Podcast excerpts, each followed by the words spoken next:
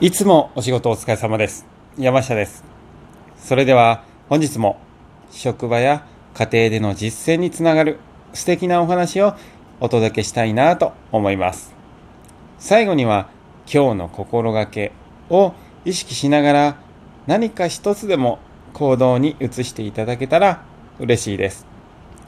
それでは今日の題名は大口注文の訳。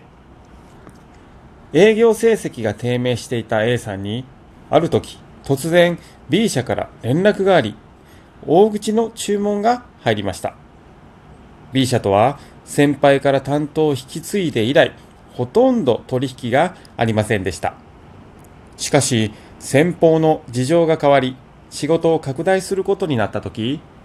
すでに同業他社との取引があるにもかかわらず、A さんにも声をかけてくれたのです。その訳を尋ねた A さんに B 社の社長は、君が我が社によく足を運んでくれたから、と言いました。B 社は A さんの取引中のお客様の近くにあったため、数年にわたって足を運んでいたのです。A さんはこの一件以来、日頃取引のない企業を訪問し、電話をかけるなど、地道な営業を重ねました。それから徐々に営業成績は上向いていったのです。こうした努力は続けることが難しいものです。だからこそ自分の財産となります。仕事でも日常生活でも目が向きにくいものに心を向けていくことが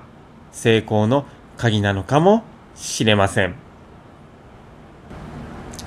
今回の登場人物の A さんですが、やはり良かったのかなというところは、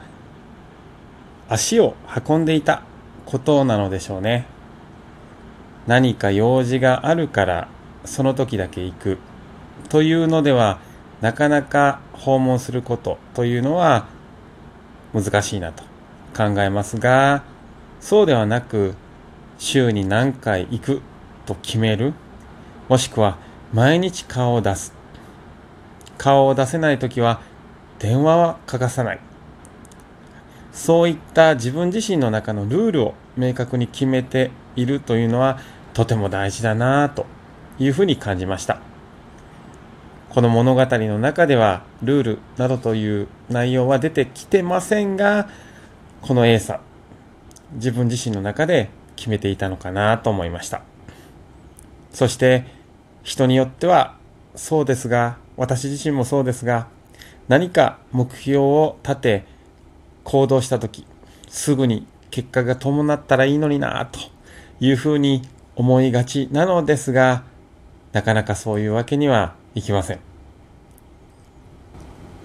継続は力なりと言いますから、まずは自分で決めたことをし続けてみる。その行動が重なり、積もり積もって、自分の目標としていた結果につながっていくのだと思います。急がば回れということわざにもあるように、回り道をするのではなく、決めたことをコツコツと積み重ねていくことが結果的に近道なのではないかなと